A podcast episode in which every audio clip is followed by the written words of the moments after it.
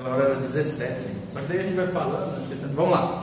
Ó, então muitas pessoas que aceitam esse confronto acabam tendo experiências sobrenaturais com amor do Pai. Ou seja, por mais que Deus trate, né, situações dolorosas, traumáticas, né, situações que realmente marcaram o nosso coração, é nessas horas, quando nós fazemos esses princípios, revelação, confissão, perdão, responsabilização, reconciliação, intercessão com confissão, né? Nós sentimos Deus trabalhando no nosso coração, Deus trabalhando na nossa vida. Então, o ensino, orações, atos de reconciliação de cunho sacerdotal, representativo, podem ser ferramentas altamente estratégicas e terapêuticas para canalizar uma unção que confronta os traumas conhecidos e revela os desconhecidos. Deixa eu explicar isso aqui, senão você não vai entender. Por exemplo, na dinâmica que a gente fez lá na IFOL, um grupo assim de 24 pessoas, 20 e poucas pessoas. Aí a pessoa começava a contar a vida dela, tal, tal, tal. E aí aquela situação que ela estava vivenciando, aquela dor, aquele problema, o que, que tinha gerado isso? Um problema com o pai. O pai foi abusador, manipulador e tal, né? Não, às vezes não foi o que devia ser, foi um mau pai, um problema de paternidade. Aí o que, que era feito? Isso aqui que ele está falando aqui, ó. Atos de reconciliação de cunho sacerdotal representativo, são ferramentas. O que, que eles falavam? A pessoa sentava na cadeira, tal, ela estava contando a sua história, e aí no final de ela contar toda a sua história, o mediador ali, o, o intercessor, aquela pessoa que estava ministrando, perguntava: tem alguém aqui que é parecido com seu pai? Aí, geralmente aquela pessoa se identificava com uma pessoa do grupo que era mais velha, que tinha assim, uma cara de pai, vamos dizer assim. Aí ele chamava aquela pessoa, vinha para frente dela, sentava os dois, um frente do outro, e de maneira dinâmica ia levando essa pessoa aqui a representar o pai dela, ou que já tinha morrido, ou que estava longe, ou que estava distante. E aquela pessoa pedia perdão, como se fosse o pai dela, para aquela pessoa que tinha ferido. Gente, vocês não imaginam o que, que acontecia. Chororô. O poder que essa oração de cunho sacerdotal representativa produzia na vida de uma mocinha, né? Por exemplo, foi descartada pelo pai, ou foi, sei lá, situações crônicas ao longo da vida dela. Gente, acontecia coisas extraordinárias. A pessoa desabafava, chorava, às vezes xingava. Mas ao mesmo tempo Deus ia né, trazendo aquela memória dolorida, traumatizante e tal, e ao mesmo tempo no final reconciliando de maneira representativa, porque aqui não era o pai, mas aquela pessoa também era pai, e espiritualmente era uma pessoa madura, né? Às vezes até o próprio ministrador se colocava na presença, é, é, no papel de um pai. E na mesma autoridade, ia pedindo perdão e tal, e Deus ia promovendo cura através dessa, dessa oração intercessória, sacerdotal de cunho representativo. Isso aqui é uma coisa extraordinária. E assim era com mãe, assim era com irmão, né? no grupo que a gente estava lá. Fala. É, hoje a psicologia ela traz a constelação familiar. Certo. E eu vi uma sessão uma vez que é, não sei se é igual, é praticamente parecidos. Ele certo. também faz por, por representatividade. Certo. Com sogra, com nora, com drogada, pessoa que é drogada. Certo. Tem alguma coisa a ver com isso? Não sei, porque eu nunca fui nisso aí. Tá? O que eu saiba, isso aí é de nova era. Constelação. Até porque a base não é bíblica. Né? Ela está centrada no homem e não no poder de Deus. Nós cristãos, quando eu falo dessa dinâmica aqui, representativa, sacerdotal, a base é o que? A Bíblia. Né?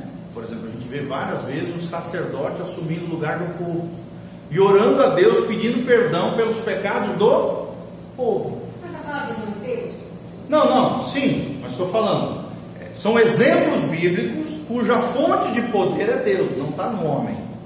Diferente da, dessa constelação, que a, eles não acreditam em Deus, não acreditam na Bíblia, Né? Eu nunca fui nisso aí, mas pelo que eu ouvi, e eu sei que é da nova era, eu sei que a base de poder ali é o próprio homem. Força do homem. É, exatamente. É a força do próprio homem, é o homem se resolvendo sozinho, não precisa de Deus. Pelo que Tá. eu vi lá. Agora, claro, tem fatores psicológicos, né? É, tem fatores de memória, então talvez existam coisas semelhantes. Não sei. Pelo que eu vi lá, é, na verdade assim, não vi, depois que me explicaram o que é, eu acho que nessa represen- representatividade que você falou, o Espírito Santo estava operando. E lá era totalmente ao contrário. Então o que eu queria era saber discernir se a constelação familiar é bíblica. Então, Não, é. não é. Isso eu te digo com convicção, tá? Pelo que eu já pesquisei, nunca fui lá para ver. Pelo que eu já ouvi de pessoas que foram lá, pelas bases que me falaram e pelo que eu já pesquisei, já ouvi, não é, tá? Porque ali está centrada no homem. Tudo aquilo que está centrado no homem e deixa de lado ou anula o poder de Deus e não tem base bíblica, não- nós não podemos dizer que é correto do ponto de vista de Deus, tá? Na Isso a gente nunca pode esquecer, gente. A fonte do poder não é nós. Não é o cara que está orando por mim, é o poder de Deus. Ele só está representando uma figura de autoridade, um modelo de autoridade, pedindo perdão. Perdão é um princípio bíblico. E está orando a Deus, pedindo que Deus cicatrize aquela memória ferida, que Deus cure aquela situação. E reconciliando de maneira simbólica aquela situação é, emocionalmente e espiritualmente. Entendeu? Isso aí está vindo com tudo na psicologia. Sim, demais. São as terapias de grupo, tá? Terapia de grupo faz isso. Só que é, é, você pode ver a terapia de grupo, claro, se for uma terapia de grupo cristão, a base vai ser a Bíblia, juntamente com a psicologia como ferramenta terapêutica e, e, é, e o poder de Deus, tá? Mas a maioria das terapias psicológicas exclui Deus. E tudo que exclui Deus, gente, tem ou o homem como fonte de poder, ou então Satanás e os demônios. Então, sempre a gente precisa lembrar que existem três fontes de poder: Satanás e os demônios, o poder da alma humana. Vocês podem comprar um livro do Atmani chamado O Poder Latente da Alma. Ele fala sobre isso, o poder latente da alma. O homem dentro dele tem poderes extraordinários, que se forem induzidos por influência e infiltração maligna, demoníaca, é o que a nova era quer. Ela quer estimular, através de poderes demoníacos, o poder do próprio homem, o poder latente da alma. Watchman Nee. Watchman Nee. É muito bom esse livro, tá? Watch Nee. É um chinês. Chinês. É. O poder latente da. Ó, vamos, vamos, vamos dar um exemplo prático na história de alguém que ativou o poder latente da alma. Adolf Hitler. Ele tinha um dom, o dom da palavra, e ele teve uma capacidade de cegar e envolver toda uma nação em princípios totalmente antiéticos, imorais, loucos, desvairados. Ou seja, era um homem que tinha poder latente da alma, que com, a gente sabe pela história que além de ter uma alma latejante, Adolf Hitler tinha uma capacidade de oratória, um poder da palavra absurdo. Imagine envolver toda uma nação alemã, uma das nações mais cultas do mundo, mais inteligentes do mundo, né? junto com a japonesa e outras, outras nações, brasileiro também, extremamente inteligente, criativo, só tem tudo. Tirar o jeitinho brasileiro. Mas talvez você não sabe, mas o brasileiro é um dos povos mais criativos do mundo. Não, é verdade? Criativo pro bem e pro mal. Sabia que os, ó, os brasileiros, juntamente com os ingleses, o brasileiro, juntamente com, com os ingleses, né, principalmente os brasileiros no mundo latino, América aqui, é o povo que mais ganha campeonato de publicidade no mundo. De propaganda, criatividade, de marketing, de propaganda no mundo. Ó, quem inventou o Instagram? Um deles era um brasileiro. Hoje é um fenômeno. né? Talvez está crescendo mais do que até o próprio Facebook. É um brasileiro. Então, assim, nós temos muita potencialidade. E assim, voltando para Adolf Hitler, ele usou o poder latente da alma, também tinha negócio de magia, bruxaria. Você estudar a história do Adolf Hitler, né? Passa muito no History Channel, National Geographic, vários programas sobre isso. Ele também tinha envolvimento com bruxaria. Então, assim, o objetivo de Satanás nos tempos finais, nos últimos dias, é o que? Fazer com que o homem coloque na cabeça que ele não precisa de Deus. Está aí os livros de autoajuda, está aí os livros de nova era, misticismo, esoterismo para isso, está aí essas constelações, todas essas coisas o que? A, esses, a nova era tem como objetivo tirar a centralidade de Deus e colocar no centro quem? O ser humano. O homem não precisa de Deus. O homem consegue sozinho resolver seus próprios problemas. Para que Deus? Entendeu? Isso é contrário, claro, à cosmovisão cristã. A cosmovisão cristã tem Deus no centro. O homem tem imagem e semelhança de Deus. É a coroa da criação de Deus. Só que Deus é o centro do universo, não o homem. Amém? É diferença entre o humanismo e o cristianismo. Vocês estão entendendo, gente? Então, esse livro é muito interessante. Se você quiser é, é, ler sobre o assunto, um livro maravilhoso, Watchman editora dos clássicos, tá? O nome da, editora. Vamos lá. Continuando aqui, gente. Então, todo mundo entendeu o que, que, que são atos de reconciliação de cunho sacerdotal representativo? Eu já vi várias vezes isso acontecer. Eu já fiz isso com outras pessoas e realmente funciona, tá? São três poderes. Fala. É,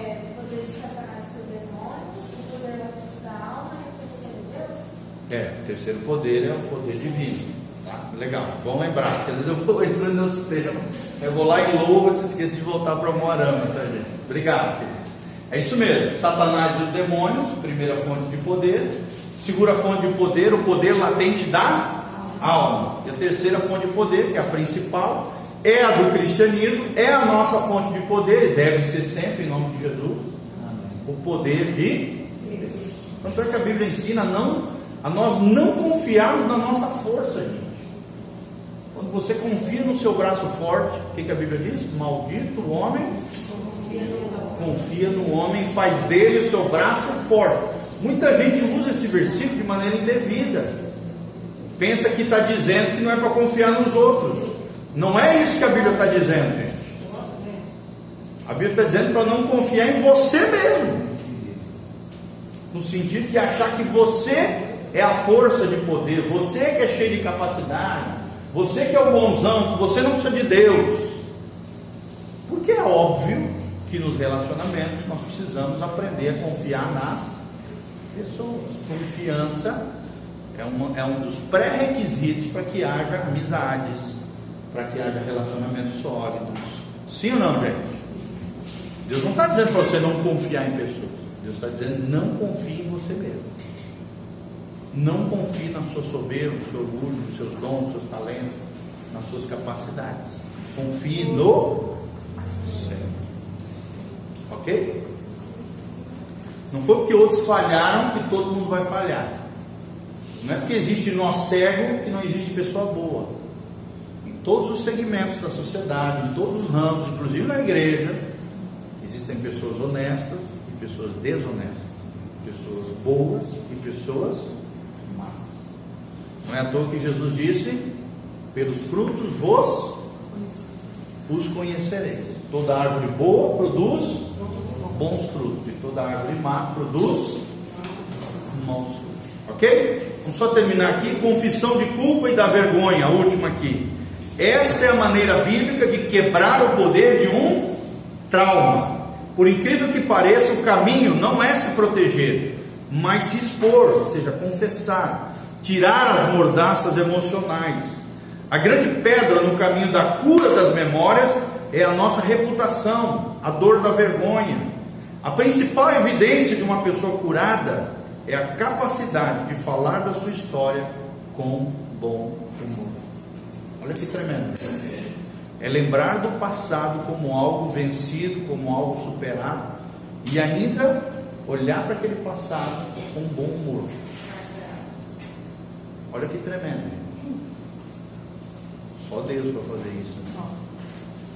Que existem situações que é difícil, mas é possível, biblicamente é possível, tá?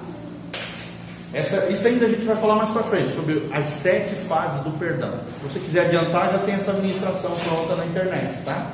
As sete fases do perdão. É uma das pregações minhas que mais tem visualização também. As sete fases do perdão. A última fase é lembrar do fato com bom humor.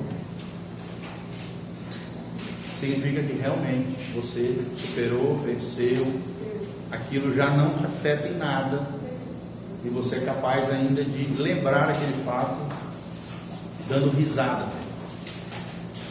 Ok? Só Deus para fazer isso, né? Porque tem situações que é duro. Ele não está dizendo que sempre isso vai acontecer, tá?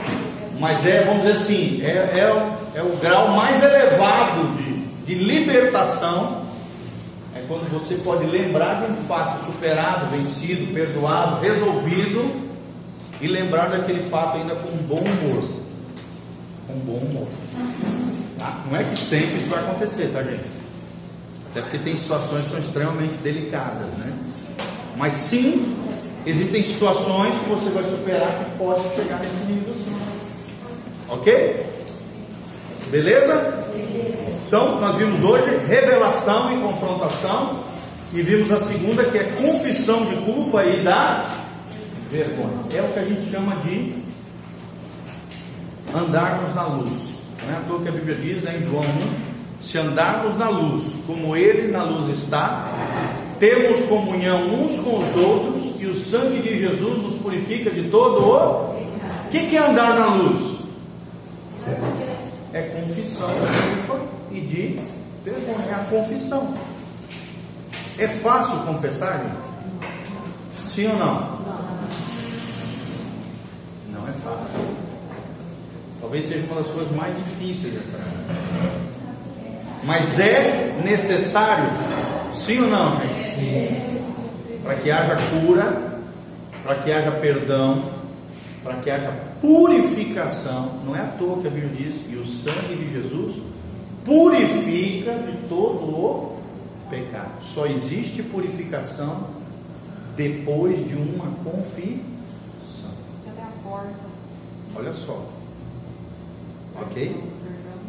Purificação. Vamos falar juntos? Se andarmos na luz, Se andarmos na luz, como Ele na luz está, como Ele na luz está, temos comunhão temos comunhão uns com os outros. uns com os outros. E o sangue de Jesus O sangue de Jesus nos purifica de todo pecado. nos purifica de todo o pecado. Daí a importância daquilo que nós fizemos como igreja, passar toda a igreja por um mapeamento espiritual. Gente, Deus trouxe situações tremendas para ser restaurada, confrontada, confessada. Eu atendi várias pessoas, né? Mas, sei lá, 20 e poucos, 30 pessoas. É, Deus promoveu coisas assim extraordinárias. Situações que estavam escondidas de 10, 5, 8 anos atrás, vieram à tona, foram curadas, foram restauradas, foram libertas através desse mapeamento espiritual com confissão individual no gabinete pastoral. Ok? Beleza, gente? Vamos orar então? Deus abençoe todos os nossos